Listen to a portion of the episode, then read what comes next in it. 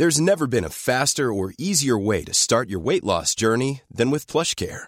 PlushCare accepts most insurance plans and gives you online access to board-certified physicians who can prescribe FDA-approved weight loss medications like Wigovi and Zepbound for those who qualify. Take charge of your health and speak with a board-certified physician about a weight loss plan that's right for you.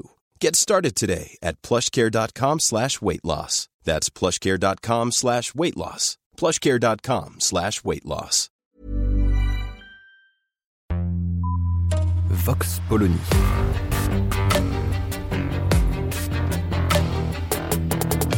L'actualité vue par la directrice du magazine Marianne, Natacha Polony.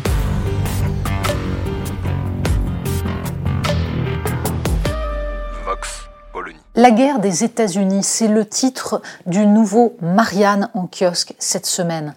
Le crime de Poutine et la stratégie des États-Unis. Parce que le crime de Poutine, que tout le monde a pu constater et que personne ne doit nier, ne doit pas empêcher d'analyser la stratégie mise en place par Joe Biden et ce basculement dans la guerre qu'on a pu constater avec le discours du président américain annonçant une aide de 33 milliards à l'Ukraine. Nous sommes entrés dans une nouvelle phase, une phase dans laquelle indéniablement les États-Unis ont engagé une guerre par procuration contre la Russie. Jamais pendant la période de la guerre froide, on avait vu à ce point les États-Unis et la Russie proches d'un affrontement direct.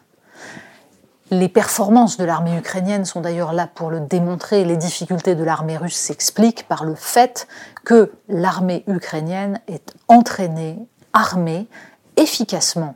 On peut s'en réjouir, bien sûr, parce que c'est cela qui a empêché l'avancée indéfinie de l'armée russe. Pour autant, la question à se poser aujourd'hui, c'est celle des buts de guerre. C'est celle aussi de l'idéologie qui prévaut chez les démocrates américains et qu'on entend ça et là dans les discours non seulement de Joe Biden, mais d'Anthony Blinken ou de Lloyd Austin. Le messianisme américain, cette idée que les États-Unis ont vocation à guider le monde, Joe Biden l'a exprimé maintes fois, par exemple le 26 mars dernier, face à des soldats américains en Pologne, quand le président benoîtement leur explique que les États-Unis sont le seul pays dont l'identité repose non pas sur la géographie ou sur la religion, mais sur un idéal. Cette vision profondément simpliste du monde est celle qui est en train de s'imposer non seulement aux États-Unis, mais en Europe.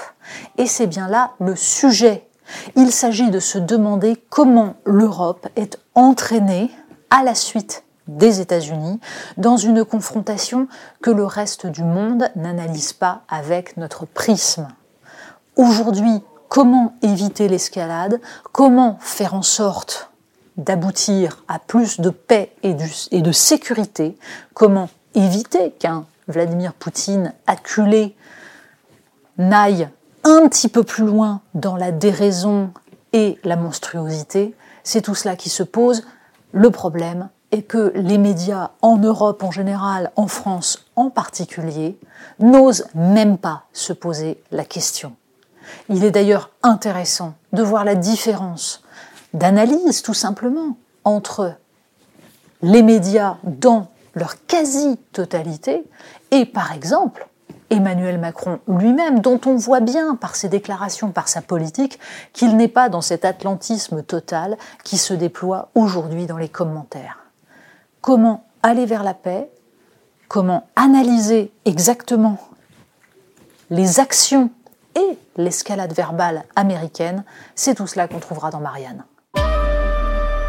Vox Polony. Retrouvez tous les podcasts de Marianne sur les plateformes de streaming. Et puis les analyses, articles et entretiens de la rédaction sur marianne.net. Et surtout, n'hésitez pas à noter cet épisode et à nous laisser vos commentaires.